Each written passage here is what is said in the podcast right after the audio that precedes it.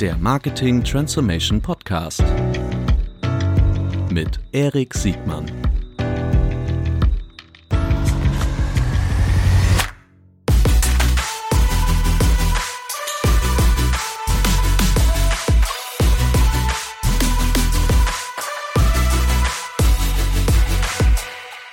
Herzlich willkommen zu einer neuen Folge des Marketing Transformation Podcast. Heute live und ungeschnitten aus San Francisco, Christian Bützer. Vielen Herzlich Dank. willkommen, Christian. Vielen Dank, Moin. vielen Dank. Ja, moin.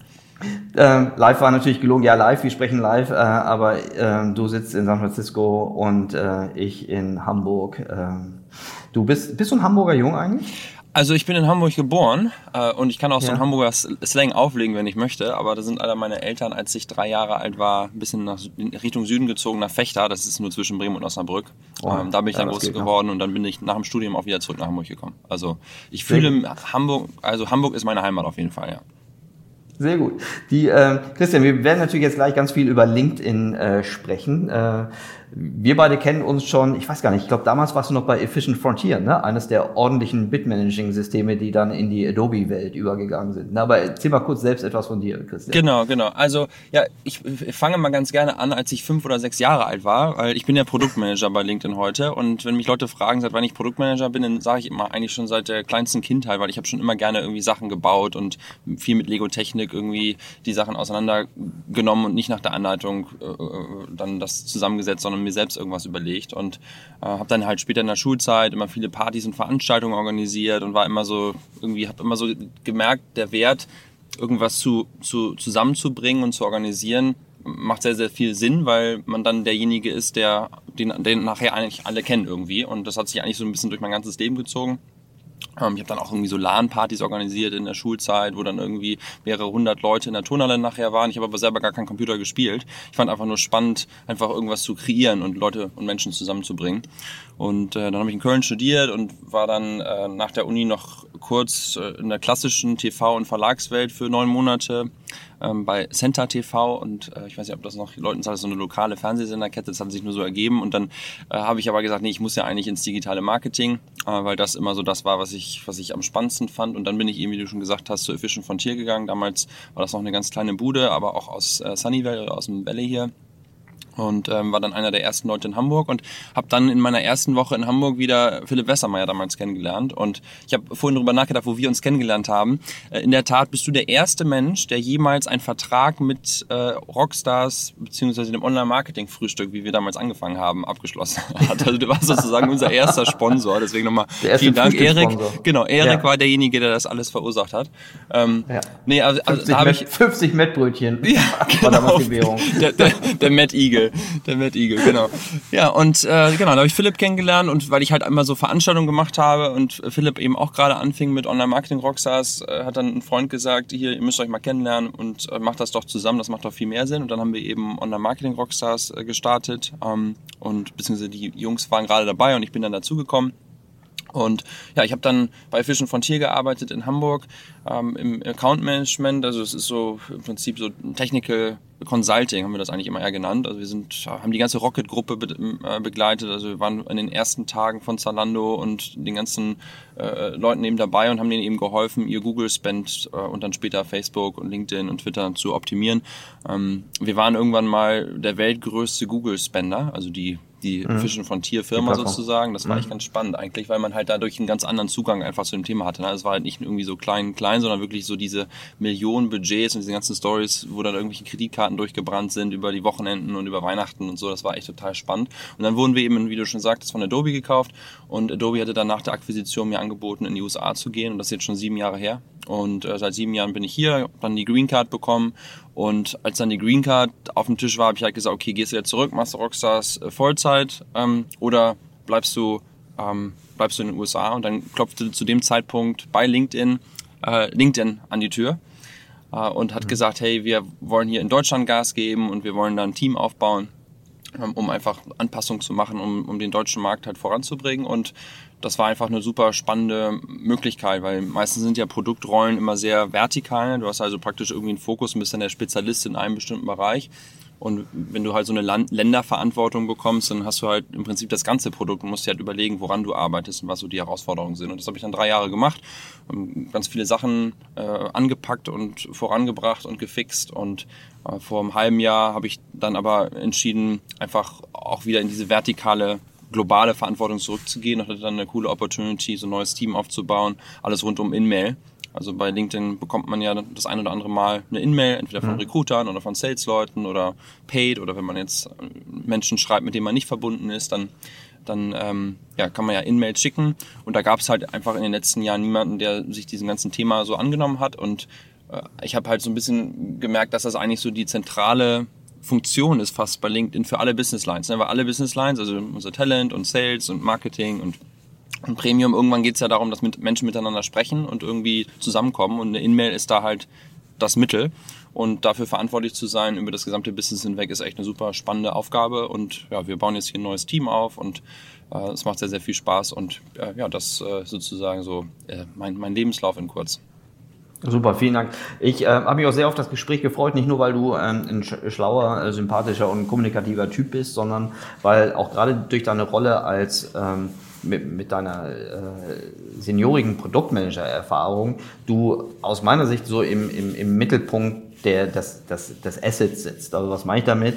Ähm, so eine Plattform wie LinkedIn, äh, jetzt Teil der, der Microsoft-Familie, das ist übrigens auch so ein Muster. Jedes Mal, wenn du in so einen Laden reingehst, wird der dann irgendwie sechs Monate später von einem, von einem anderen Giganten gekauft. Äh, aber bei Microsoft bist du jetzt safe. Die, ja, das war ähm, ganz glücklich, muss ich sagen, ja. so, aber bei so einer Plattform muss man sich ja jetzt weniger Gedanken machen, wie die ihre Kundenakquisition machen, weil das, äh, die Kundenakquisition wird ja im Wesentlichen durch die, durch die Produkteigenschaften, also durch die Produktattraktivität äh, bestimmt. Äh, da wird sie gewonnen und ehrlich gesagt auch verloren. Ne? Also in dem Moment, wo äh, auf der Produktattraktivitätsseite äh, das irgendwann kippt, dann ist es eine Frage der Zeit, wann, wann du dann äh, auch, auch wieder Marktanteile verlieren kannst. So, da müssen wir uns ja bei LinkedIn ähm, so, da sind ja auch schon wirklich viele, viele äh, Dinge erreicht worden, die, ähm, die viele, da nehme ich mich selbst nicht aus, vor fünf bis zehn Jahren nicht für möglich gehalten hätten. Ja. Und das ist uns auch so ein bisschen so das, das, das grobe Skript, auf das wir uns mal, so mal verständigt haben, worum es heute so gehen soll. Ja. Das eine ist, ähm, was mich super interessiert, ähm, äh, wie verändert LinkedIn das Marketing, also eure Sicht auf die, äh, auf, auf die Dinge, weil ihr gerade Dinge macht, für die es noch kein, kein richtige, keine richtige Blaupause gab. Es gab sicherlich viel Anlehnung, aber das wirst du gleich sagen. Also wie verändert LinkedIn das Marketing?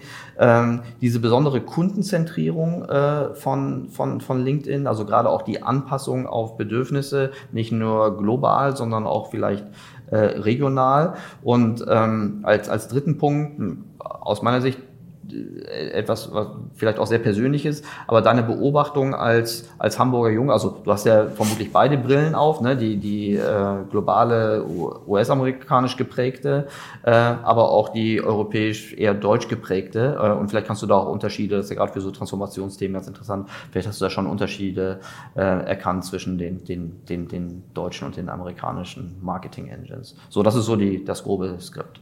Ja. Wollen wir einfach starten mit, wie verändert LinkedIn eigentlich das Marketing? Ja, bevor wir darüber sprechen, würde ich noch ja. ganz kurz einmal erzählen, was LinkedIn eigentlich ist, weil ich glaube, gerade im deutschen Markt ja. gibt es ja immer noch den einen oder anderen, der sagt, äh, LinkedIn, was ist das überhaupt? Ähm, das ja. ist ja wirklich ganz lustig, ne? weil wenn du überall auf der Welt äh, guckst, dann ist LinkedIn natürlich irgendwie das berufliche Netzwerk und es ist so die, der Go-To-Go-To-Place und wir haben natürlich eben in, in Deutschland eben noch andere Wettbewerber im Markt und ähm, gerade wenn man jetzt nicht in Berlin oder Hamburg oder München lebt, dann äh, gibt es einfach immer noch extrem viel so, so wie sagt man denn so, White Space. Ähm, ich mhm. empfange ja häufig hier Gruppen von Unternehmern, die in Silicon Valley reisen und über dann eben die Unternehmen hier eben erfahren möchten und die kommen dann eben aus dem Mittelstand häufig irgendwie her, gehen zu Google, zu Facebook, kommen zu uns zu LinkedIn und selbst wenn sie dann zu LinkedIn kommen, sind immer noch viele, die noch nicht mal einen LinkedIn-Account haben und äh, deswegen, Hi. ja, ja, es ist okay. schon, also man, wenn man in der Blase lebt, denkt man natürlich immer, ja, okay, es ja. ist jeder da und das ist jetzt irgendwie so the go-to-place, aber deswegen ganz kurz, also wir sagen halt immer so ein bisschen, das ist mhm. so der, der, der äh, Kompass für das Berufsleben für die Leute. Also natürlich kann man bei uns einen Job finden und man kann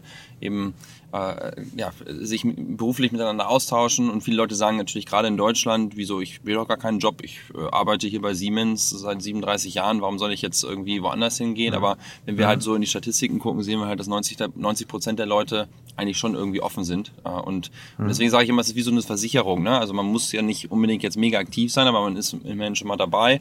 Ähm, aber dieses Aktive ist eigentlich das gerade das Spannende, ne? sondern also wir haben mhm. darüber immer eigentlich immer den Austausch dann in den, den, nächsten Jahren gehabt, auch wenn wir jetzt gar nicht über Jobs gesprochen haben, sondern über irgendwelche anderen mhm. Themen. Also es ist einfach mhm. eine, eine, eine Plattform, wo hochwertige Qualif äh, hochwertige Diskussionen stattfinden in Gruppen, im Feed, in, in, in auch in Events. Ähm, und ich sage dann immer, dass, dass LinkedIn eigentlich ein Ort ist, wo man sich die Zeit nicht vertreibt, sondern wo man die Zeit investiert äh, im Vergleich zu mhm. anderen äh, sozialen Plattformen. Und ähm, ja, äh, mich fragen ja Leute natürlich auch mal, wie, wie kriegt man da Reichweite und was macht man und, und so, ähm, wie, wie benutzt man die Plattform? Da kann ich gerne auch noch mal so ein paar Links äh, im Nachgang schicken, die kannst du ja in die Shownotes packen oder so. Aber nur das mal so ja, als rundum mhm. äh, Kurzerklärung über LinkedIn, was wir da eigentlich sind. Ähm, genau, mhm. also die, die Frage ist ja so ein bisschen, wie, wie verändert LinkedIn das Marketing und wie gehen wir, wie gehen wir darauf rein? Was ich ganz spannend finde, ähm, was du ja gerade schon angesprochen hast, wie, wie wichtig das Produkt eigentlich ist. Ne? Also LinkedIn ist keine Marketingfirma in dem Sinne. Also wir sind, glaube ich, nicht mhm. bekannt für unsere massiv genialen Marketingkampagnen, sondern fast alle US-Firmen oder sag mal viele von denen jedenfalls, wenn man das, wenn man das so beobachtet, haben eigentlich immer viel, viel mehr ins Produkt investiert und haben sich überlegt, wie kann ich halt die beste Experience bauen, um dann halt diese viralen Effekte zu kreieren, wo Menschen halt sich davon über, äh, erzählen. Also so ein Beispiel zum Beispiel, was ich immer total spannend finde, wenn man darüber zurückdenkt, Wimdu und Airbnb. Ne? Also Wimdu ja. war ja irgendwie global mal zu irgendeinem Zeitpunkt echt die, die Nummer eins wahrscheinlich. Also die haben ja unfassbar investiert und hatten wahrscheinlich die smartesten BI-Lösung und haben ihre ganzen Kohorten analysiert und konnten irgendwie mhm. äh, Leute einkaufen und Airbnb hat natürlich auch Marketing gemacht und hatte auch ein Team und so, aber ich hatte immer so ein bisschen das Gefühl, dass die viel mehr sich über das Produkt Gedanken gemacht haben und haben überlegt, okay, wie, wie, wie lösen wir halt die Probleme der User, statt wie kriegen wir neue User rein. Und ich glaube, das ist so ein bisschen, das, das spiegelt sich in vielen amerikanischen Unternehmen wieder, dass halt die Produktteams halt viel, viel stärker sind ähm, als jetzt zum Beispiel im, im deutschen Markt. Also das ist so für mich so der, ja. der, der, der größte äh, Unterschied. Ne? Äh, da können wir auch gleich nochmal mehr drüber sprechen, aber die, die erste Frage war so ein bisschen, wie verändert LinkedIn das Marketing? Ähm, gibt natürlich ganz viele Sachen zu erzählen, also äh, wir können ja erstmal also anfangen. Ich, ja. Entschuldigung, wenn ich, wenn ich kurz einhaken darf, was, was ich so wenn ich so von draußen gucke, immer wieder denke, ist, ich sage, geil, das ist eine Plattform, da gibt es ein paar Sachen, die, die haben schon so eine Art Muster, an dem man sich, ne, also so der, der Teil des sozialen Netzwerkes, ne, also wie Menschen sich verbinden, so das, das hat man irgendwie schon mal gesehen. Ne? Da gibt es noch andere blaue, da gibt es so Ähnlichkeiten, da kann man sich verbinden, sich äh, folgen, da kann man Content austauschen. Ähm, das, das Besondere finde ich, ähm, diese Dualität aus auf der einen Seite vielleicht bestehende Modelle besser zu machen, im Sinne, sie auf den beruflichen Zweck anzupassen. Also das, was ich halt wirklich nur im be beruflichen brauche und nicht im, im normalen privaten sozialen. Äh, aber auch, dass ihr mit, mit, mit Produkten oder speziellen äh, ja, Produktkategorien auch in Märkte vordringt, die es entweder auch gar nicht gab oder die ihr vollkommen anders bearbeitet, wie zum Beispiel jetzt im, im, im Recruiting-Markt zum Beispiel, ne, wo es ja eine mhm. ganze Palette von Produkten gibt, äh, für die es noch keinen richtigen äh, keine richtige Blaupause gibt und die mit nichts vergleichbar ist. Also weder mit der alten Classified-Welt noch mit anderen sozialen Netzwerken. Ähm, und da stelle ich mir auch relativ herausfordernd vor, weil äh, in dem Moment, wo ich keine Blaupause habe, habe ich natürlich deutlich mehr Freiheiten, aber auch deutlich mehr Investitionsunsicherheiten, welche, welche Produktentwicklungsinitiativen ich dann wirklich mit welchen Ressourcen verfolge oder, oder vielleicht auch verwerfe. Ja. So. Und, und ihr seid ja nicht nur, ihr seid ja nicht nur das Instrument jetzt zum Beispiel, äh, also die, die häufigen Anwenderfälle, die wir hier immer wieder erleben, von Kunden, aber auch für uns selbst, sind äh, auf der einen Seite so, so eine Art CRM, als, als CM-Tool, als, als Growth-Tool, ähm, als Lead-Generierungstool äh, nutzen euch viele auch unserer Kunden, gerade im B2B-Bereich, aber auch mehr oder weniger jeder von groß bis klein als Recruiting-Tool. Äh, es gibt jetzt hier gerade im Umkreis von Hamburg, ne, ist ja auch ein Dorf, im Umkreis von, von zweieinhalb Kilometern hier haben wir ein paar äh, große und, und mittelgroße äh, Tech-Unternehmen und äh, die sagen auch ganz offen, dass das größte äh, Recruiting-Instrument, was sie eigentlich einsetzen, sind nicht mehr äh, klassische Plattformen, also Classifieds, äh, ja. sondern äh, sind solche Instrumente wie LinkedIn. Ja, ja. Ich meine, der deutsche Markt als solches ist halt immer noch ein bisschen hinterher. Ne? Also diese ganzen Jobplattformen, ich sag mal, ähm, Stepstone und äh, ja, es gibt noch hier diese Indeed und so, die machen mehr Mhm. Umsatz als wahrscheinlich jetzt Xing und LinkedIn zusammen, äh, gerade im deutschen Markt. Ähm, Mhm. Weil dieses ganze Post-and-Pray-Ding, so sagen wir das immer so ein bisschen, ne? also du hast einen Joboffer, pa- packst das dahin und dann irgendwann wird sich vielleicht jemand bewerben. Das ist immer noch in vielen Köpfen drin. Ähm, und viele Leute wissen auch einfach gar nicht, dass es eben diese Solutions gibt. Also zurück zu diesen Gruppen, die dann hier zu mir kommen. Ich erzähle ihnen halt immer dann, dass wir halt diese Hiring Solutions haben. Ne? Also es ist praktisch eine Software, mit der ich dann eben auf das, auf den Economic So nennen wir das, nennen wir das ja. Also wir haben ja die ganzen Profile, wir wissen von den, von unseren Mit Mitgliedern, wo haben sie studiert, was haben sie für eine Ausbildung, wo haben sie gearbeitet, was für Skills haben sie, was haben sie gelernt. Und daraufhin kannst du eben Solutions bauen, die dann praktisch das alles absuchen und dir ausspucken. Und dann eben dazu eben so ein CRM-System dahinter haben. Das heißt, wenn ich jetzt Talent angehe, dass dann nicht drei Leute die gleiche Person angehen, sondern ich habe halt die Historie und dann kann ich nachher auswerten, wie haben meine einzelnen Recruiter ähm, ja, wie haben die performt, haben die, äh, wie sind deren Response Rates und so weiter. Also ich habe da halt Software, die mir diesen ganzen Hiring Flow eben optimiert und ich, ich habe das halt häufig gehört oder höre das immer noch, dass halt auch, auch selbst große Stuffing Firms und so in Deutschland immer noch noch nicht mal mit diesen Solutions arbeiten, sondern die haben dann irgendwelche Excel-Dateien, haben dann irgendwie vielleicht einen normalen Premium-Account äh, oder haben überhaupt gar keinen Premium-Account und schicken dann irgendwie Connection Requests mit irgendeiner Nachricht äh, so dran und die Leute sind dann genervt, weil sie dann eben irgendwelche Connection Requests bekommen. Aber wir haben halt da echt so ein riesen Asset von, von Software, was den Flow für diese Unternehmen einfach total vereinfacht. Ne? Und dieses, dieses, also ich, ich sag mal, ich bin eigentlich das beste Beispiel. Ne? Ich hätte mich damals eigentlich nicht bei LinkedIn beworben, weil das war für mich irgendwie nicht so ein relevant Set aus irgendeinem Grund. Obwohl ich ja immer dieses Netzwerken so sch- sch- spannend fand und Leute zusammenzubringen. Und für mich ist es eigentlich total die logische Konsequenz, dass ich hier heute arbeite. Aber LinkedIn hat halt an meiner Tür geklopft ne? und hat gesagt, hey, wir sehen hier, du hast hier ein großes Netzwerk, gerade im deutschen Markt und ähm, und da hat der Job mich gefunden und und diese Möglichkeit haben einfach viele Leute für sich noch nicht so richtig begriffen, glaube ich, und da kann man gar nicht genügend darüber reden und erzählen, dass das eine Möglichkeit ist. Aber es muss natürlich von beiden Seiten se- sein. Ne? Wenn die Unternehmen diese Tools nicht nutzen, dann sind halt auf der anderen Seite die, die Mitglieder halt auch nicht am Stammtisch und erzählen, hey, ich habe meinen neuen Job wegen LinkedIn, sondern ich habe halt meinen Job am, am, am, am Jobboard gefunden. Wir haben viel so mit Mittelständlern gesprochen. Da habe ich die gefragt, was sind denn so eure äh, wichtigsten Channels, äh, um neues Talent zu finden? Und dann haben die mir dann immer gesagt, ja, wir haben hier so ein schwarzes Brett im Flur und da hängen wir die neuen Joboffers dran und dann äh, werden halt irgendwie Freunde äh, von Freunden irgendwie geworben. Und das ist natürlich auch ein Riesenluxus, dass das immer noch funktioniert in Deutschland. Ne? Aber da sind die auf jeden Fall immer noch so technologisch ein bisschen hinterher. Aber dieser Paradigmenwechsel, der findet ja in vielen Bereichen statt. Ne? So die, äh, also ich weiß nicht, ob du die Grafik kennst, wie zum Beispiel, das ist jetzt ein ganz anderes Thema, aber es gibt's ja auch äh, aus dem Dating-Bereich. Ne? Da gibt's also so eine schöne, ich weiß nicht mehr, wer die, wer die Ursprungsquelle ist, ähm, Dating, also äh, Eheanbahnung über die letzten 70 Jahre, was eigentlich Quellen waren. Ne? Also früher hast du die Leute in der Kirche getroffen, auf dem Arbeitsplatz schon immer in der Schule, in der Kneipe und irgendwann gibt's ja diese Kurve rein, rein digital. Ne? Das gibt's Ja. natürlich im, im Jobs äh, auch. Ne? Früher war es die einfache Stellenanzeige, die, das war die 1.0 Variante, die erste digitale Variante waren dann die Classifieds und dann gab es eine etwas dynamischeren äh, Modelle und jetzt gibt's die, die, die Plattform und es ist auch die Umkehrung, ob das jetzt inbound oder outbound. Ne? Also findet der, das bringt ja eure, eure Kampagne, die ihr jetzt, glaube ich, auch im TV hier in Deutschland macht, auch gut Ja. rüber. Ja. Äh, der Erste Job Mal übrigens. und nicht du suchst Ja. den Job. Ja, Ja. Gro großartig. So, ne? Aber das verstehe ich, das ist sozusagen der Paradigmenwechsel, der in einem, in einer, in einem Geschäftsfeld stattfindet. Ne? Und das äh, können wir ja auch im B2B, ne? Also Lead-Generierung im B2B. Ne? Früher, wir haben die Lead-Generierung gemacht, die haben Messestand, also vereinfacht gesagt, ne? die haben Messestand gemacht, äh, Produkte gezeigt, äh, Termine irgendwie gemacht, fertig. Äh, Targeting, äh, Lead-Gen, White Paper, äh, Sales, so die, das gab's ja noch nicht. Ne? Jetzt, du hast vorhin gesagt, das dauert in Deutschland noch ein bisschen, also deiner Wahrnehmung noch ein bisschen länger. Jetzt könnte ich sagen, okay, eure, äh, ich vermute jetzt mal, dass eure eure Durchdringungsrate auf dem deutschen Markt äh, vielleicht für euch untypischer war als in anderen Märkten, um es mal Absolut. vorsichtig auszudrücken. Ja. So und weil hätte ich auch gesagt, ne, jetzt vor fünf Jahren war mein, mein, es ist immer so diese Panel of One Sachen, ne, aber mein LinkedIn-Kontaktquote war vor fünf Jahren, ich würde sagen, ein Zehntel von dem, was es heute ist. Ja. Äh, andere haben da sicherlich äh, weniger Relevanz gehabt.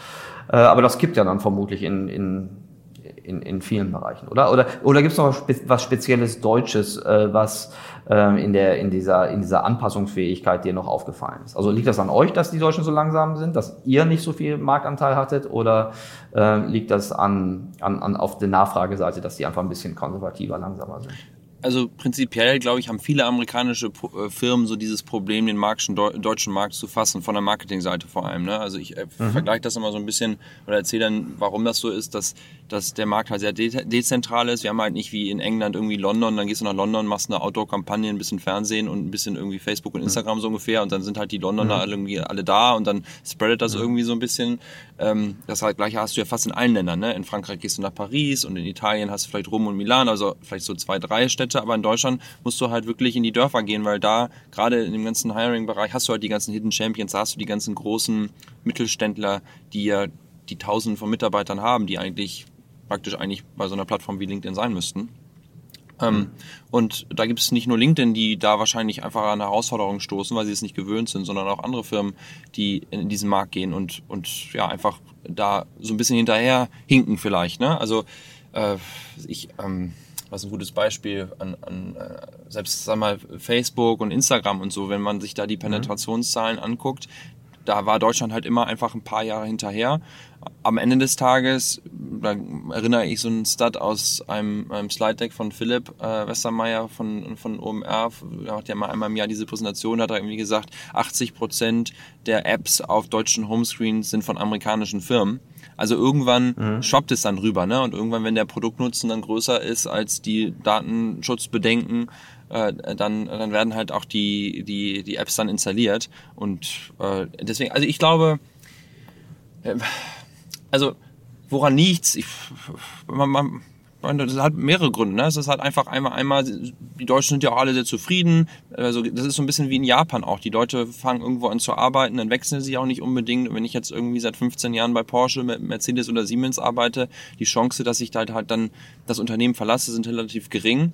Ähm, und da wir, da wir natürlich gerade in der Kommunikation viel über diese Jobthematik sprechen, denken eben viele Leute, das ist einfach der Ort, wo ich hingehe, um einen neuen Job zu finden. Das ist halt mhm. eigentlich nur nicht alles, ne? sondern es geht halt viel mehr mhm. um diesen beruflichen Austausch. Man, man bildet sich weiter, man kann Leuten folgen, die irgendwie das Gleiche machen wie man selber. Und was ich eigentlich am allerspannendsten finde, wenn ich jemanden zum Beispiel bei LinkedIn suche, also jetzt bei uns in der Firma, ich brauche irgendeinen Ansprechpartner für irgendein Thema, dann gehe ich halt nicht ins Intranet oder in irgendeine, keine Ahnung, irgendein veraltetes Ding, sondern ich gehe einfach auf LinkedIn und tippe das das da ein in die Suche und ja. dann finde ich halt die richtige Person. Ne? Also wenn alle Mitarbeiter sozusagen des Unternehmens dann so eine Plattform dann auch nutzen, dann habe ich eigentlich so eine Art Intranet.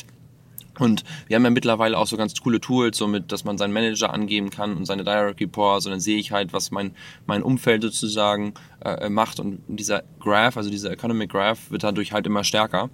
Ähm, ja. Und ja, also ich kann nicht so richtig sagen, also woran es liegt am Ende des Tages. Es ist einfach so ein Prozess. Ja, vielleicht muss man einfach mal gucken, was ihr, was ihr, was ihr ähm, zweifelsfrei besonders gut macht. Ihr, ihr seid, ähm, ja, zweifelsfrei, ihr seid eine Plattform, die über eine kritische Größe, über eine hohe Relevanz irgendwie sich nur durchsetzen kann. Ich glaube, das ist äh, absolut. Äh, das ist äh, absolut gegeben. Und das heißt aber auch, dass ihr in der Lage sein müsst, eine super hohe Kundenzentrierung zu haben und äh, sehr wahrscheinlich, weil ihr jetzt mehr oder weniger auch von eurer äh, kapitalseitigen Ausstattung vor allen Dingen ähm, ja, über, über Wachstum, vermutlich über etwas, was sehr dicht an der Weltherrschaft ist. Also es gibt ja keine, gibt ja keine Gründe, sich wachstumsmäßig irgendwie zu begrenzen. Ähm, weil ihr wollt ja die relevanteste, uneinholbare Plattform vermutlich sein, um, ähm, ja, also, um euch weiterentwickeln zu können. Ja, wir sagen immer create, ja, wir sagen create economic opportunity for every member of the global workforce. Ne? Also wir reden hier nicht von Weltherrschaft mhm. oder sonstigen Geschichten, sondern wir wollen halt den Menschen helfen, sich irgendwie beruflich weiterzubilden und eben diesen economic Vorteil zu haben. Und das macht ehrlicherweise mich zum Beispiel auch total stolz. Ne? Ich sage immer, wenn ich meine Zeit sinnvoll einsetze, dann hat irgendjemand einen neuen Job, irgendjemand hat eine neue Sales Opportunity, irgendjemand kommt in ja, seinem total. beruflichen Leben voran und kann sich vielleicht irgendwas leisten, was er vorher nicht konnte konnte.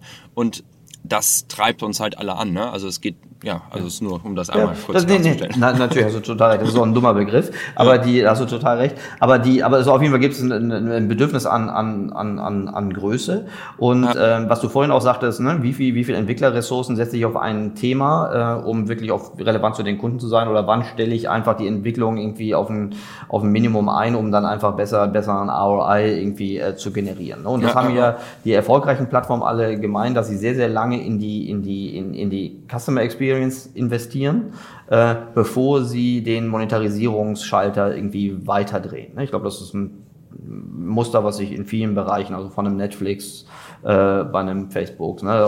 alles was organisch, was paid wird und innerhalb von paid, was welche Preispunkte kriegt. Irgendwie. Ja.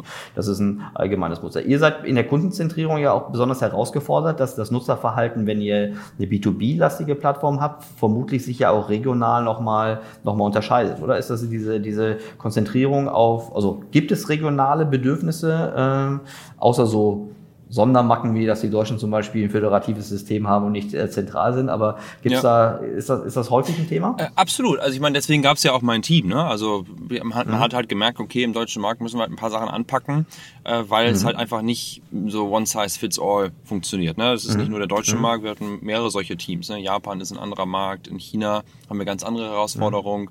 Wir sind auch witzigerweise einer der wenigen amerikanischen Firmen wahrscheinlich, die da einen relevanten Marktanteil haben und da wirklich sehr, sehr gut funktionieren. Indien, anderes Thema. Und in Deutschland, da gibt's halt viele so Sachen. Das fängt halt so mit wahrscheinlich für den einen oder anderen äh, langweiligen Themen an, so wie so Geo, Geodaten und Standardisierung, ne, wenn eben irgendwie Orte dem falschen Landkreis zugeordnet sind oder also mhm. mein, mein Lieblingsbeispiel ja. immer ist, dass, dass äh, Düsseldorf war immer Cologne Area äh, zugeordnet für die längste Zeit. Ne? Ich habe in, ich hab in Köln studiert und dann nach, nach später in Düsseldorf gearbeitet. Meine Frau kommt von da. Ich weiß ähm, ja. so ein bisschen, wie da die Perspektive gegen, gegenseitig eben stattfindet. Äh, und ja. das sind halt, halt Sachen, die musst du halt einfach fixen. Ne? Oder zum Beispiel das duale Ausbildungssystem. Das gibt's halt nur in Deutschland, Österreich, Schweiz, vielleicht noch in Australien. Obwohl äh, auch selbst in den USA natürlich hier und da das mal ausge, äh, mhm. ausgerollt wird, wenn deutsche Firmen äh, hier, mhm. hier investieren. Aber das sind halt so Sachen, die musst du halt anpacken. Mein Lieblingsbeispiel, das ist eigentlich ein bescheuertes Feature, aber ähm, äh, wir haben, äh, ich erzähle die Geschichte mal, weil sie irgendwie ganz witzig ist. Äh, wir, wir haben äh, oder das, das globale Notifications-Team hat mit Geburtstags-Notifications experimentiert und hat dann irgendwie mhm. Geburtstags-Notifications am Tag vorher an Leute geschickt und hat halt gesagt, hey, Erik hat morgen Geburtstag. Hat aber nicht mhm. so richtig klar gemacht, dass es morgen ist und haben viele Leute eine Geburtstagsnachricht bekommen vor ihrem Geburtstag. Und ähm, mhm. Deutsche äh, haben ja diesen Aberglauben, wenn man vor dem Geburtstag gratuliert, dass das halt mhm. ganz großes Pech äh, bringt. Und mhm. dann da kamen halt dann viele Tickets rein und ich habe das selber witzigerweise gemerkt, weil das über meinen Geburtstag war, dass Leute mir gratuliert hatten, bevor ich eigentlich Geburtstag hatte. Und dann habe ich halt so ein bisschen gemerkt, oh, okay, dieser, dieses Geburtstagsding gerade im deutschen Markt, auch im Business-Kontext, ist halt hochrelevant. Und dann habe ich mal mhm. geguckt, dass viele, viele Deutsche halt gar keinen Geburtstag auf ihrem Profil angegeben haben. Dann haben wir halt Tools gebaut, um Geburtstage einzusammeln. Und äh, als ich das vorgeschlagen habe, da haben mir meine ganzen Entwickler und auch mein Chef, der halt kein Deutscher ist, halt angeguckt, meinte so, who the fuck care, so ungefähr. Ne? Also, wer, also mhm. ein Geburtstag ist halt im Business-Kontext überhaupt null relevant äh, in den USA und so ungefähr auch nirgendwo anders auf der Welt. Also es gibt noch Holland mhm. und, äh, also im Research später haben wir herausgefunden, Holland und mhm. Deutschland sind so die beiden Märkte mhm. weltweit, wo ein Geburtstag im Business-Kontext stattfindet. So, dann haben wir das halt mhm. gebaut, haben das ausgerollt, haben die Geburtstage eingesammelt und dadurch gab es dann halt diese Liquidität an Notifications äh, später. Das sollte mhm. halt äh, dadurch sozusagen so ein Daily Use Case gefunden haben, auf die Plattform zurückzukommen. Und wir haben damit dann das Engagement auf der Plattform massiv gesteigert. Einfach nur durch diesen Punkt, dass man plötzlich eine E-Mail bekommen hat, die für einen relevant war. Dann ist man auf das Produkt gekommen, hat dann gemerkt, okay, hier ist ja noch ganz viel anderer Kram, der irgendwie relevant für mich ist. Oh, hier gibt's ja einen Feed, hier sind ja noch andere Nachrichten, die ich von anderen Leuten bekommen habe. Oh, hier gibt's eine Gruppe, wo ich mich vielleicht austauschen will für ein Thema. Und ja äh, da merkst du halt solche Anpassungen, die kannst du natürlich nur machen, wenn du halt den deutschen Markt, die deutsche Kultur äh, oder jetzt auch für die anderen Märkte, da haben wir halt dann immer, also haben wir halt japanische Leute für Japan angestellt und indische für Indien mhm. und chinesische für China und so weiter. Also ähm, mhm. da merkst du, da merkst du halt schon, dass du das eine oder andere machen musst. Ne? Generell sind wir schon eher ein globales äh, Team, also wir wir haben halt äh, einfach immer One-Product-Strategie. Ähm, und wir versuchen natürlich auch so schnell wie möglich die Sachen dann auszurollen, aber bei vielen Sachen brauchst du halt Anpassung. Ne? Noch zwei andere mhm. Beispiele, zum Beispiel ähm, äh, hier Reactions auf Posts, wie heißt das auf Deutsch? Diese, weißt du, so, so, so ein Daumen kann man doch machen und so ein Herz ja. und, und so. Ja. Und das, wenn man, wenn, das kannst du halt nicht einfach eins zu eins übersetzen, sondern du musst einfach darüber Gedanken machen für die verschiedenen Märkte, wie du das halt machst. Also ich sag mal, Übersetzung mhm. ist eine Sache, aber die Anpassung ist, ist, ist halt das Wichtige, ne? Oder Smart Replies, das sind so, wenn du neuen Leuten Nachrichten schickst, dass wir dann Text äh, vorschlagen, da musst du halt auch einfach auf die kulturellen Gegebenheiten eingehen und so ein bisschen über, überprüfen einfach, was, was passiert da. Ähm, mhm. Und äh, das sind dann so Sachen, wo wir halt dann schon Anpassungen machen in, in diesen Märkten, aber prinzipiell ähm, sind wir halt schon eher ja, One, One Product und das, was halt in den USA funktioniert, muss dann auch in Deutschland oder in anderen Märkten funktionieren und es wird dann auch immer global relativ schnell ausgeräumt. Also es ist selten die, die Situation, dass, dass jetzt irgendwelche Features äh, in USA oder sonst wo sind, die dann im deutschen Markt nicht äh, vorhanden sind. Was uns auch echt, muss man sagen, unterscheidet. Ne? Ich merke das immer, wenn ich mit Freunden dann spreche und denen von irgendwelchen Sachen erzähle, die bei Google Maps oder bei, bei Instagram oder sonst so schon vorhanden sind. Ähm, die haben, glaube ich, da so ein bisschen eine andere Strategie, was das Ausrollen angeht, ähm, ja. an solchen Features, als was wir das, wie, wie wir das haben.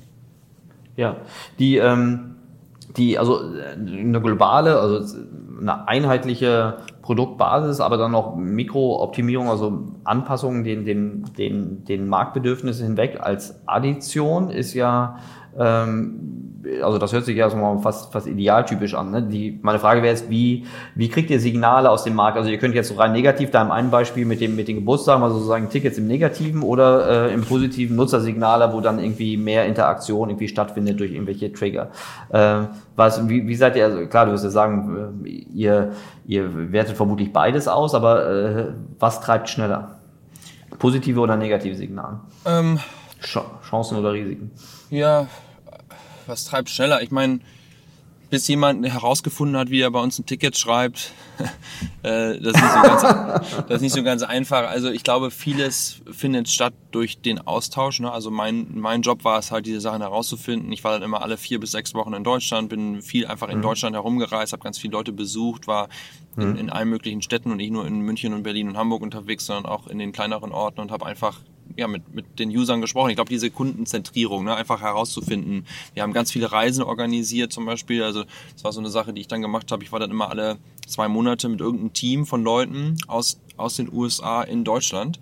Ähm, um denen einfach zu zeigen, wie es halt ist, damit die Leute das halt mal so first-hand sehen, ne? Und, und mhm. in den so in diesen, wir machen halt viel, extrem viel so Research-Sessions, wo wir dann auch Members einladen in unsere Büros oder in, in, in, in, in äh, dritte Orte. Also wir waren zum Beispiel mal in Essen und haben riesen Research gemacht, haben irgendwie über 100 Leute interviewt über mehrere Tage hinweg und haben einfach mal weißt, weißt du, häufig ist so Research so, okay, wir sind in München in der Innenstadt, okay, jeder schreibt mal seine Freunde an und wir holen irgendwelche Leute ins Büro und die sind natürlich total biased, ne? weil wenn ein Freund bei LinkedIn ja. arbeitet, dann ist es irgendwie sowieso schon ein ganz anderer Zugang. Aber jetzt auch gerade im Ruhrgebiet, wo wir halt vielleicht nicht ganz so stark sind, ähm, das waren total spannende Erkenntnisse. Ne? Die, die, die beiden interessantesten Erkenntnisse zum Beispiel, was Team Research waren für mich, dass für jeden Deutschen da jedenfalls die Themen Altersvorsorge, also wie komme ich zur Rente und wie äh, ist mein Commute maximal zehn Minuten. Das waren so die, mhm. die beiden Themen, die total wichtig waren für jeden irgendwie. Ne? Ich habe also ich bin, bin natürlich Deutsch, aber ich habe noch nie über meine Rente nachgedacht und ich habe auch noch nie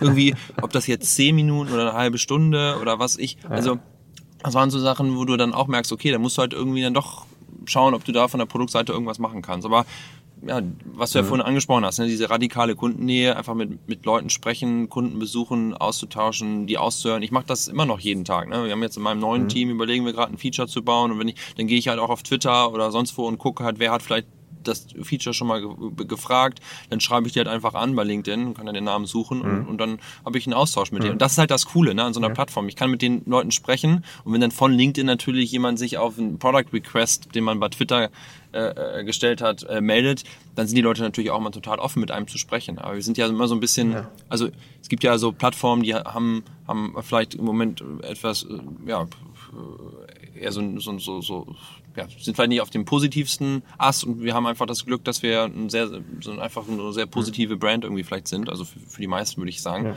Und äh, das, da sind die Menschen einfach total offen, auch mit uns zu sprechen äh, und Sachen zu bauen, die für sie cool sind.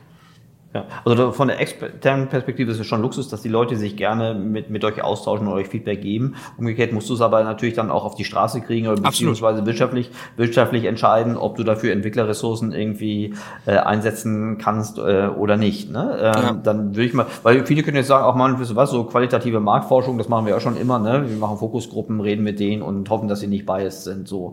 Ja. Aber äh, also erstens, ob diese qualitative äh, Information auch wirklich sich quantitativ unterlegt legen lässt, ist ja nicht immer, zum einen nicht immer möglich, zum anderen wird es auch nicht nicht immer gemacht. Ja. Das andere ist dann auch wirklich die Ressourcen, auch technische Ressourcen zu haben, dann auch kleinere Feature ähm, äh, umzusetzen bei ewig knappen äh, technischen Ressourcen. Wie ist das bei euch? Ist das Schlaraffenland? Kriegst du alles umgesetzt, was du dir wünschst?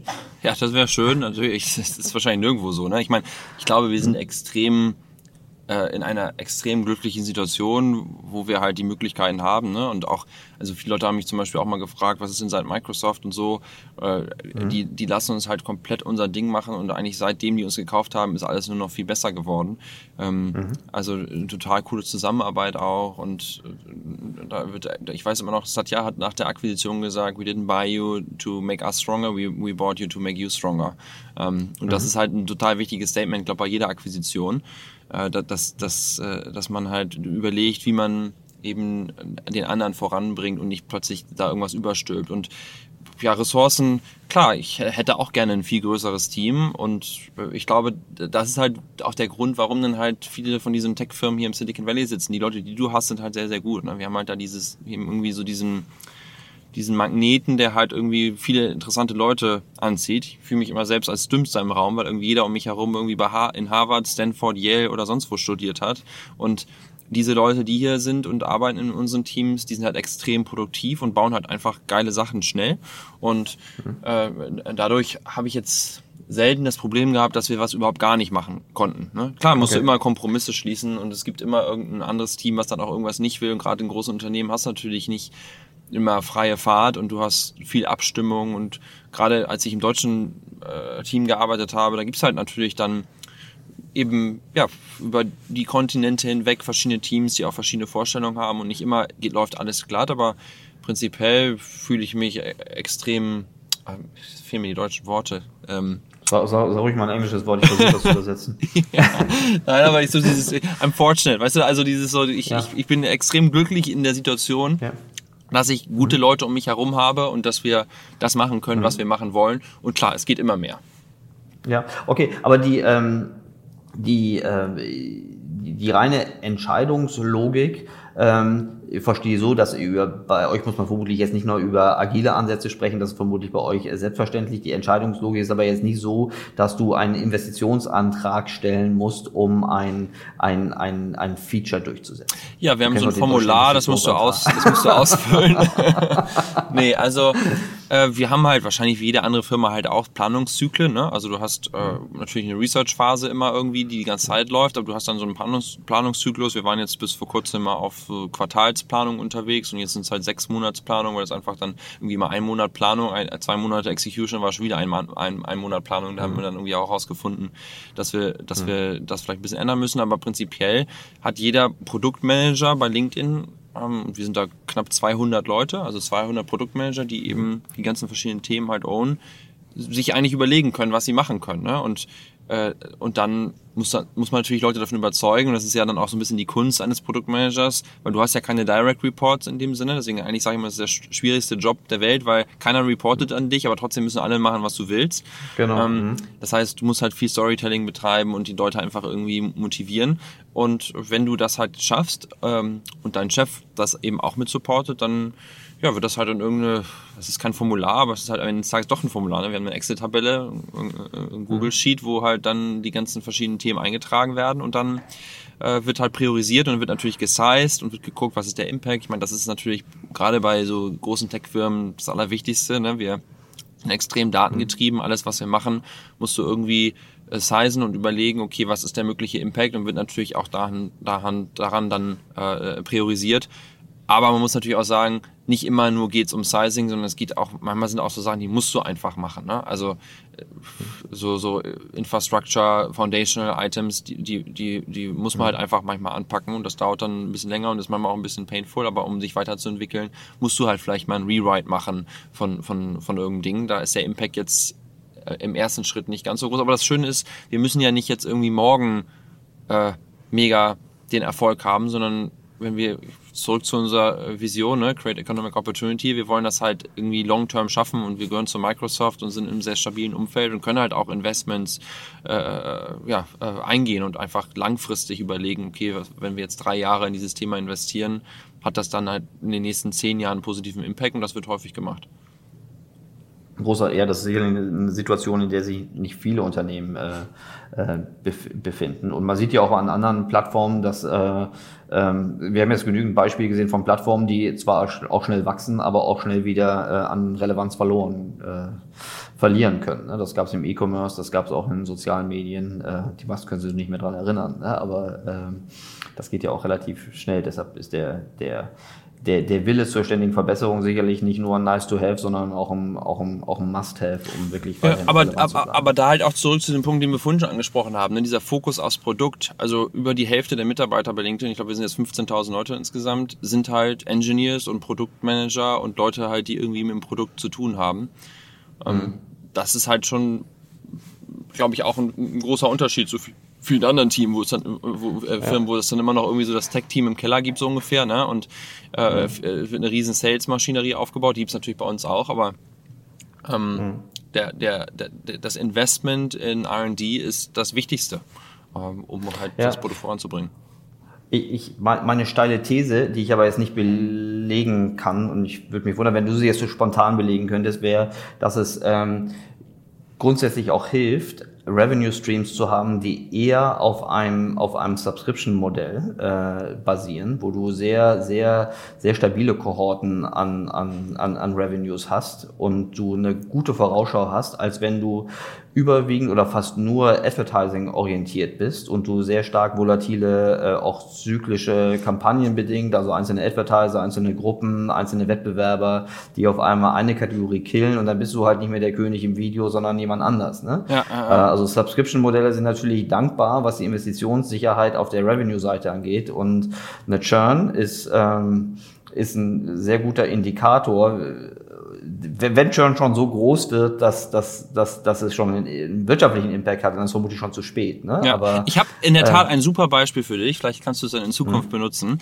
Ähm, ja. Ich habe ja bei Adobe gearbeitet und als ich bei ja. Adobe angefangen habe, also wir wurden ja von Adobe gekauft, da war der Aktienkurs bei 27 Dollar. Ähm, mhm. Und äh, damals war es noch so, dass Photoshop alle drei bis fünf Jahre neu released wurde und dann haben Leute eben mhm. für vier bis 5.000 Dollar irgendwie die neue Version von Photoshop gekauft. Mhm. Und dann hat halt damals der CEO gesagt, okay, das geht so nicht weiter, wir können nicht immer nur alle fünf Jahre Umsatz machen und den Rest der Zeit dann hoffen, dass es das nächste Mal wieder so funktioniert, sondern wir müssen wechseln auf ein cloud-basiertes Subscription-Modell von irgendwie 10 bis 20 Dollar im Monat. So, dann hat man das mhm. umgestellt und natürlich gehst du halt erstmal durch dieses Tal der Tränen, weil du halt erstmal dann das nächste Mal, wenn eigentlich dieser riesen Umsatzbump kommt, den nicht hast. Aber mhm. über die Zeit hinweg hat sich das halt sehr, sehr positiv entwickelt und über 90 Prozent der Leute, die plötzlich diese Subscriptions gekauft haben, hatte Adobe vorher noch nie gesehen. Ich meine, ich war immer das beste Beispiel. Ich habe meine ganze Jugend und Kindheit immer irgendwie Photoshop von irgendeinem Freund irgendwie bekommen. Ne? Ausgeliehen. ja, ausgeliehen, genau.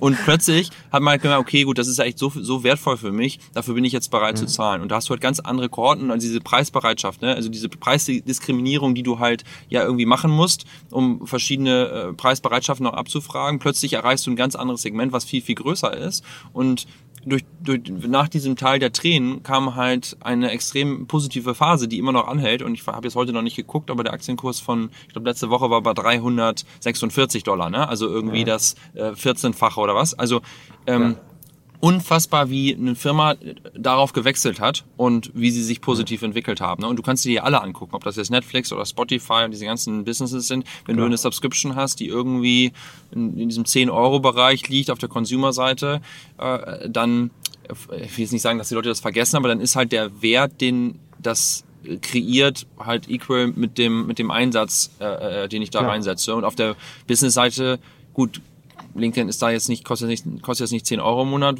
Wenn ich halt da irgendwie äh, irgendwelche äh, Leute äh, finde und anstelle, das ist dann ein bisschen teurer, aber auch da hast du natürlich ein Subscription-Business. Aber ich finde, dieses Adobe-Modell zeigt total klasse, wie so ein traditionelles Unternehmen aus dieser alle drei Jahre Umsatzkurve ja. in, in, in dieses, in dieses Riesenbusiness reingekommen ist und das ist ja. total spannend. Ja, man sieht das ja auch zum Beispiel im Aktienkurs von, von, von Apple, ne? die kurzen Ausschlägen, wie, wie sehr stark release-abhängig die noch sind, ne? von ihren Hardware-Releases. und das Schöne bei Software-as-a-Service-ähnlichen Modellen, bei diesen Subscription ist, gerade wenn sie rein digital sind, anders als jetzt irgendwie die Subscription, die ich vielleicht in meinem Fitnessstudio früher hatte, ist, du kannst ja auch Produkte und Unterkategorien von Produkten ähm, äh, auswerten im Sinne von Engagement. Ne? Also du kannst auch Churn-Prädiktoren, also das kommt man schon bei deiner Kreditkarte, ne? äh, aber in dem Moment, wo du merkst, ey, das Produkt wird nicht mehr richtig eingesetzt oder die Features äh, kommen nicht mehr so an, aus welchen Gründen auch immer, weil die Features einfach nicht relevant genug sind oder weil es vielleicht Alternativen dazu gibt. Ähm, aber du kannst auch äh, Learnings haben äh, darüber, welche Kundensegmente du mit welchen Produkteigenschaften du, du, du triggerst, um möglichst engaging und, und relevant zu bleiben. Ja. Das sind ja auch Dinge, die du hattest in der alten Welt nicht. Ne? Im Boxgeschäft gab's das, gab's das nicht. Ja. ja. Äh, wunderbare Welt. Was ähm, äh, du weißt ja, meine Abschlussfrage ist immer so, wie du dein, dein, dein du persönlich, Christian, äh, dein, dein Wissen frisch hältst. Aber bevor ich zu dieser Abschlussfrage kommst, du, du bist ja schon ganz lange ähm, äh, in, in, in San Francisco, da, da super sozial äh, äh, integriert, engagiert, äh, Teil dieses Ökosystems, bist aber auch noch oft, oft genug hier in, in, in Deutschland, äh, mindestens immer zu den, zu, den, zu den Rockstars, wo du ja auch immer noch super, super aktiv und engagiert bist. Aber was sind so die, so die, die Sachen, wo du sagst, okay, wenn es so zwei, drei und vielleicht gar nicht so auf LinkedIn ähm, ja. äh, beschränkt, du ja, hast ja auch viele Besucher aus dem aus unterschiedlichen Kreisen.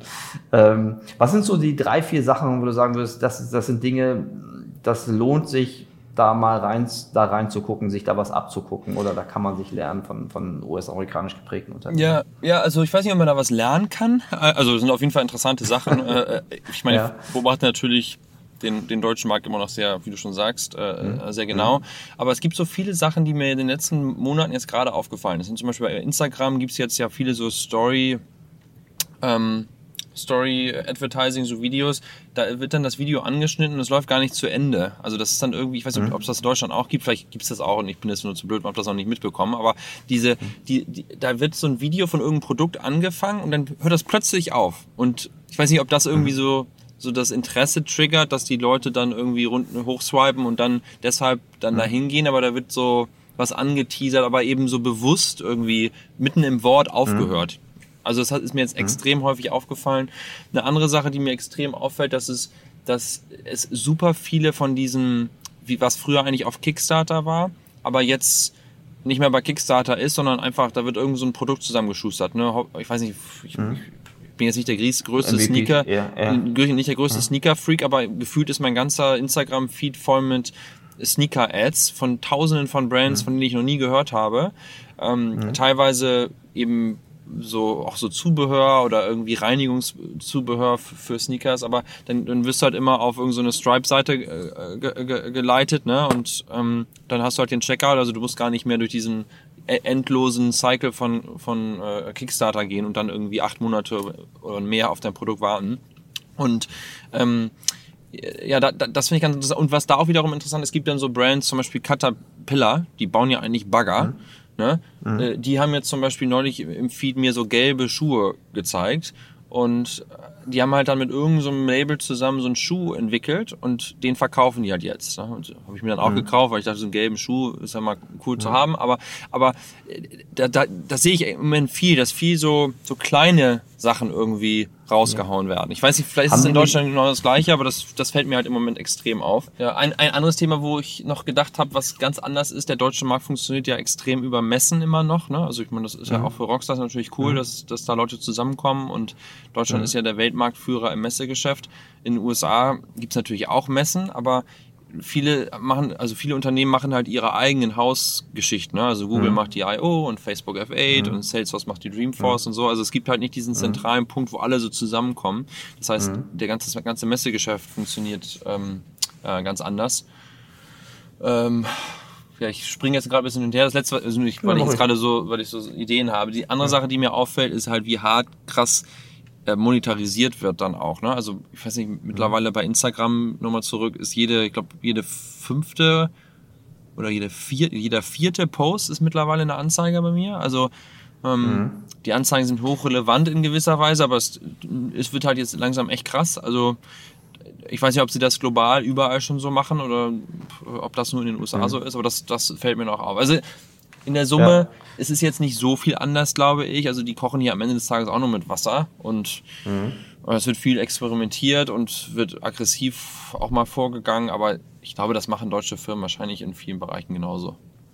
Ja, die ähm, interessant, das mit dem Monetarisieren habe ich ähm, auch gerade in, in, in so einem äh, in so einem Kundenprojekt gesehen, wo man deutlich erkannt hat, wie wenn du so vergleichbare, ne, der Kunde hat überall das gleiche Produkt, ähm, ist aber in mehreren Märkten unterwegs, wie man schon ganz schnell erkennt, äh, wie weit ein Markt ist, inwiefern dann praktisch bei gleichen Rahmenbedingungen überhaupt noch organische Reichweite zu erzielen ist und was eigentlich nur noch auf Paid geht. Ne? Du hast es gerade aus der Nutzerperspektive gesagt, aus der Advertiser-Perspektive kennt man das ja auch. Ne?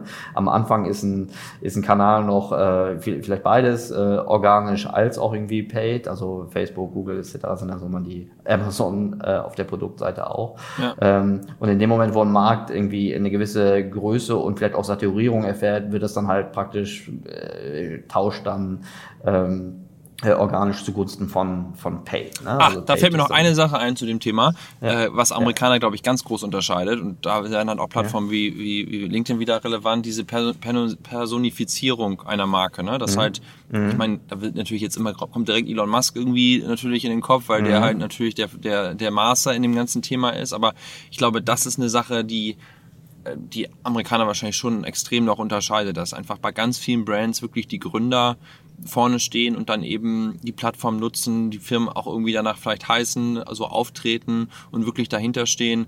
Und das habe ich halt auch in vielen Gesprächen immer wieder gemerkt, auch gerade so, so in größeren Konzernen, dass die Leute einfach da Sorgen haben, ähm, in Deutschland da so, ja, so, so einen raushängen zu lassen. Die Leute sind ja lieber im Hintergrund ja. immer noch. Ne? Also ich glaube, das ist wirklich wahrscheinlich, wenn nicht sogar der größte Unterschied ähm, im Marketing, dass man einfach die Person benutzt und zu diesem ganzen Thema organische Reichweite. Da habe ich halt mhm. auf Plattformen wie LinkedIn eben immer noch eine massive Opportunity, ne? dass ich einfach wirklich kostenlos da äh, Reichweite bekomme. Und das, das fängt ja auf dem kleinsten Level an. Ne? Also ich kann Ahnung, wie, wie viel Kontakte habe ich jetzt? Irgendwas fünf, fünfeinhalbtausend oder so. Und wenn ich einen mhm. Artikel mhm. schreibe, dann sind da halt wirklich Tausende von Leuten, die das halt lesen. Und du kriegst ja auch die ganzen Analytics ja. und so. Und das ist jetzt, ich meine, ich habe jetzt hier, bin ich einfach nur ein kleines Licht bei, bei LinkedIn, aber trotzdem, selbst auf dem Level kannst du halt schon so eine Reichweite generieren. Und wenn ich halt jetzt keine Ahnung, irgendwo im Vorstand wäre bei irgendeinem deutschen Unternehmen, ähm, da, da gibt es halt den einen oder anderen, der das halt total smart benutzt und dadurch sich persönlich und das Unternehmen äh, total voranbringt, weil diese organische Reichweite eben dazu führt. Ja, vor allem das ist äh, hochrelevante Reichweite. Ne? Diese organische Absolut. Reichweite bei euch ist viel viel relevanter als als äh, natürlich aus den aus den sozusagen aus der organischen Targeting-Logik heraus. Äh, ich kann das nur von von meinem eigenen kleinen äh, Podcast hier äh, berichten. Wir haben ja im Grunde keine richtige Seeding-Strategie. Ne? Das ist im Grunde immer auf organisch angelegt. Ja. Und wir haben dann irgendwie angefangen, okay, ähm, das, was man so macht, ne? dass, dass wir unseren Gast als wir auch selbst unsere Reichweite genutzt haben, um auf den Podcast hinzuweisen. Ja. Am Anfang so ein bisschen müssen wir halt machen und jetzt machen wir, haben wir irgendwie Spaß dran. Ne? Und ähm, muss sagen, da konnte ich auch gut vergleichen, wie die Reichweite von Facebook, ähm, äh, Zing und, und LinkedIn sich entwickelt hat, obwohl mein, ich glaube, ich habe ein bisschen mehr äh, Kontakte auf Zing historisch, die sind ein bisschen älter ja. äh, als auf LinkedIn. Das hat jetzt aufgeholt in den letzten Jahren, aber ähm, ich kriege auf jeden auf jeden Post zu einem Podcast. Äh, natürlich die, die Ansichten, Videoansichten relativ schnell, aktuell und dann auch analytisch sofort. Ähm, jeder schon mal gesagt hat, Ansichten dann auch unterteilt nach, nach Unternehmen. Ich sehe dann, wer man geguckt hat, äh, ich sehe, welche, welche welche Managementstufe und aus welchen Geografien plus alles, das kennst du ja, alles. Ne? So. Aber das ist bis heute immer noch die beste analytische Quelle, die wir für den Podcast haben. Klar, sonst sehen wir noch ähm, auf der anderen Seite, wir sehen natürlich jetzt Abrufe, äh, wie, wie, wie das steigt, wie das durchgehört wird. Aber wer es hört oder wer es wahrscheinlich hört, äh, das, das sehen wir dort nicht. Wir sehen mhm. die Kontakte so. Und äh, das Interessante war eigentlich, ich glaube, André Alper hat zum Beispiel auch was zugepostet, wie er zu seinem Podcast bei AskOMR die, die Reichweiten und die Interaktion Personen verglichen hat. Ja. Auch ganz interessant. Da ja. kriegt man, glaube ich, ein gutes Gefühl, wie wertvoll organische Reichweite da ist. Absolut. Und, äh, ja. Aber gerade diese analytische Auswertung, ne, das ist halt, äh, klar, Likes ist eine Sache, aber dann auch zu verstehen, woher kommt das. Ähm, und das kannst du halt wieder genau. super weiter benutzen, ne, wie du schon sagst. Da kannst du halt dann, wenn du jetzt irgendwie Werbung für deinen Podcast verkaufen willst, dann kannst du halt sagen, hey, guck mal, das ist die Zielgruppe und das kriegst du umsonst. Ne? Also das ist schon echt ziemlich cool, ja, muss genau. ich sagen. Ja, auch als Targeting-Möglichkeiten sollte ich mehr Paid irgendwie draufpacken wollen. Äh, weiß nicht, kann ich, kann ich Paid als, als natürliche Person machen bei euch? Ähm, nee. also, ich. Äh, ich denke ja auch immer, dass, das wäre eigentlich eine extrem coole Low. Dann ja, ey, ohne Witz, ne? Das wäre so eine Low-Hanging Fruit. Aber es gibt natürlich schon, also es gibt Möglichkeiten, äh, Leute zu erreichen. Also das ist übrigens witzigerweise eine der Sachen, die gerade im deutschen Markt ein riesen Opportunity immer noch sind. Dieses ganze Thema äh, Message oder Sponsored Ads. Ne? Also wir haben ja diese ja diese In-Mails, die man Leuten auch schicken kann ja. in Scale. Da ja. kann ich halt dann entweder kann ich Audience Lists hochladen wie bei Facebook oder ich kann mhm. einfach so Leute auswählen, also nicht Personen, aber Audiences mhm. auswählen, also mhm. in so einem Targeting. Mhm. Und dann kann ich ihnen halt eine personalisierte Nachricht schicken. Und die Opening Rates global, wohl bemerkt, mhm. sind 65 bis 70 Prozent. Und die Klickraten sind ungefähr bei 3 Prozent. Also wenn ich das mit irgendeinem Newsletter vergleiche, äh. Das ist ein Unterschied wie Tag und Nacht, was es da immer noch ja. für Opportunities gibt. Ne? Und wenn du jetzt Reichweite aufbauen willst, ein bisschen Geld in die Hand nehmen möchtest, dann ist das zum Beispiel ein Kanal, der vielleicht gar nicht so uninteressant mhm. ist. Aber in der Tat, du kannst im Moment noch keinen Organic äh, Post boosten, wie du das bei Facebook kannst. Hm. Ich weiß auch nicht, ob die Teams ja. daran arbeiten. Ich, ich, hoffe, dass das so irgendwann mal äh, stattfindet. Du kannst natürlich Unternehmensposts kannst du boosten heute. Ne? Also jetzt, ja, nee. da kannst du was machen. Ja. Da habe ich keine Reichweite. Ja, aber okay. Ja, aber interessante, interessante Beobachtung. Ähm, Christian, sagen wir noch zum Abschluss. Du als Christian Bützer, wie hältst du dein Wissen frisch, außer das, was du beruflich tun musst? Aber wie, wie, wie bleibst du am Ball? Ja, ich höre natürlich deinen, deinen Podcast. Ähm. Das, ist aber, das musst du nicht sagen. Das hat gerade schon mal einer gesagt. Ja, echt? Okay, dann schneid's raus. Und, ah, und, nein, ich stand nicht. Nein, aber also... Vielen Dank für das Kompliment. Ja, Prinzip, Prinzip, also nicht nur deinen Podcast, aber sind wir das, mhm. das OMR-Podcast-Set, was, was, also was mhm. von OMR so produziert wird, ne? also mhm. ob das so ein Philips mhm. ist oder Ask OMR oder deiner oder also mhm. da gibt's halt extrem viele coole Sachen, wo ich einfach gerade so für den deutschen Markt sozusagen mit Relevant Set mhm. bleibe, ne? Oder ob das irgendwie mhm. Sven Schmidt mit äh, Alex Hüsing ist, mit dem deutschen Startups mhm. Podcast und so. Also dass man einfach so ein bisschen da im mhm. Markt bleibt, weil ich weiß ja nie, ob ich mal irgendwann zurückgehe. Äh, ähm, dann für mich natürlich mein LinkedIn-Feed. Also ich folge halt, ich bin mit vielen interessanten Leuten verknüpft, die diese, die Plattform benutzen. Ähm, äh, dann das Allerwichtigste für mich sind eigentlich die Menschen um mich herum. Also wenn mich Leute fragen, warum lebst du in San Francisco, äh, wann kommst du zurück mhm. oder kommst du irgendwann zurück, dann gibt es immer für mich so drei verschiedene Sachen. Eins davon ist eben die Menschen, mit denen man hier eben mhm. den Austausch hat. Jeder, der hierher kommt, habe ich ja vorhin schon mal angesprochen, hat irgendwie so eine gewisse äh, Motivation, so ein intrinsisches Feuer, was irgendwie in den Leuten brennt, dass ja. sie hier, hier halt sein wollen. Ne? Weil klar, das Leben ist hier ja. teuer, aber, aber die Opportunities ja. sind halt äh, da und, und der Austausch mit diesen Leuten. Diese Woche hatte ich wieder ein super Dinner äh, äh, am Montag mit, mit Leuten hier, wo du echt denkst, so krass, ey, ich bin echt der Blödste im Raum. Und hier sind so smarte Leute um mich herum und die bringen mich total weiter.